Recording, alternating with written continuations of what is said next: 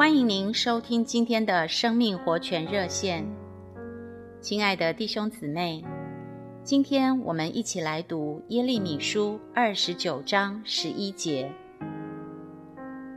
耶和华说：“我知道，我向你们所怀的意念是赐平安的意念，不是降灾祸的意念，要叫你们末后有好结局。”有指望。让我们再读这段经文的重点。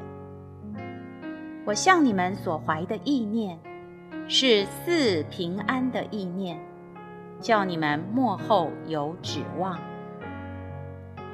亲爱的弟兄姊妹，是不是有时候会因为神在一些事情上对付你，而让你感到疲倦灰心呢？亲爱的。要放心振作。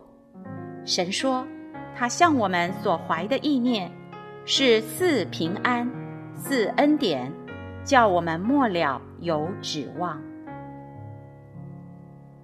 有时，因为我们的不顺服，与神出了问题，拦阻了神施恩给我们的路，神就来审判我们。但他来审判。目的不是要处罚，乃是要赐恩。每一次神来审判，结果都是赐恩，叫受审判的人更多认识他是满有恩典和慈爱的神。就像在启示录末了，坐在审判宝座上的神，对整个旧的宇宙做了最终审判。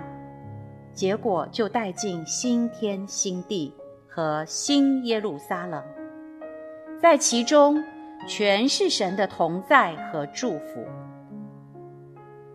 亲爱的朋友，神的审判是为了赐福，但需要我们与神配合，就是对于神的审判，我们能够忧伤痛悔。